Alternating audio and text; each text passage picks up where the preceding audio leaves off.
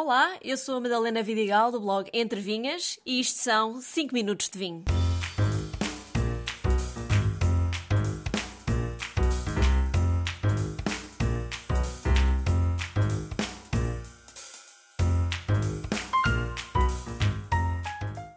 As vinhas de colares são verdadeiras sobreviventes no que toca à viticultura em Portugal e talvez por isso produzam vinhos tão especiais.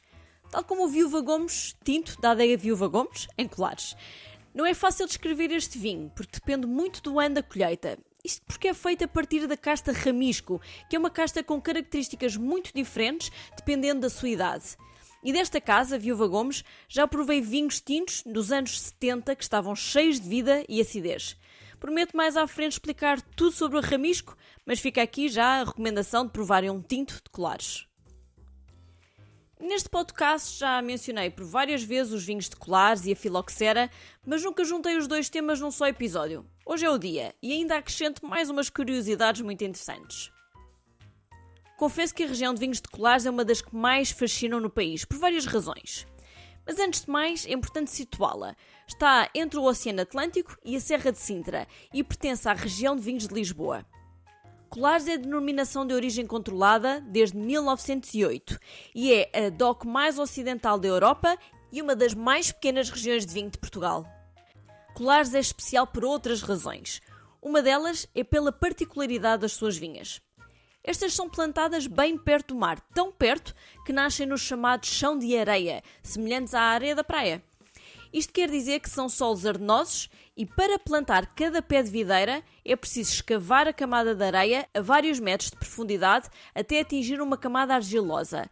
É aí, nesse solo, que se pode plantar a videira para ela criar raiz, sendo que cada planta tem pelo menos 3 metros de comprimento.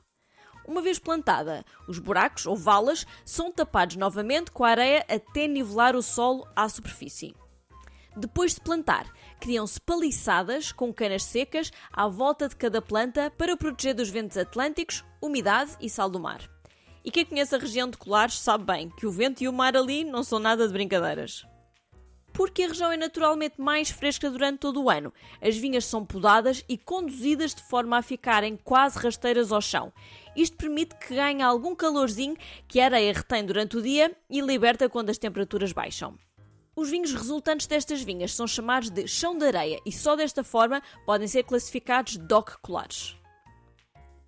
Outra razão porque estas vinhas são tão especiais e chamam tanto a atenção é o facto de terem sobrevivido à filoxera.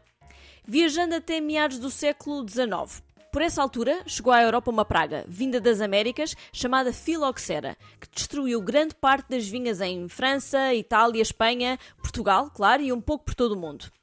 E a filoxera era um pequeno inseto que atacava as vinhas pelas raízes. Na altura, a forma de salvar as vinhas ou de se evitar a repetição desta catástrofe no futuro foi plantar vinhas enxertadas em que metade da planta, a parte da raiz em contacto com o solo, era de espécie americana e a outra metade, a parte acima do solo, era de vitis vinifera, a espécie europeia da vinha. Acontece que as vinhas de colares são ainda hoje inteiramente de espécie europeia, o que faz delas algo muito raro no nosso país. E foi precisamente por as vinhas serem plantadas em grande profundidade em solo de areia, ou seja, num ambiente muito pouco atraente para aquele bichinho, que sobreviveram. É a chamada vinha de pé franco. Significa que são plantas inteiras e não enxertadas. Além de resistentes, a profundidade da plantação protege ainda as vinhas dos ventos marítimos, da brisa salgada e da umidade. Mas também existem vinhas mais recentes plantadas mais à superfície, chamado de chão rijo. A adega regional de Colares é a adega cooperativa mais antiga do país. Abriu portas em 1931 com o objetivo de estabelecer a região como produtora de um vinho único e de qualidade, cuja tradição se dizia vir já do tempo dos romanos. E também esta adega tem vinhos excepcionais, pelo que recomendo uma visita. Mas falando agora das duas castas típicas e autorizadas para vinhos DOC Colares, a branca Malvasia de Colares e a tinta Ramisco. Começando pela malvasia de Colares.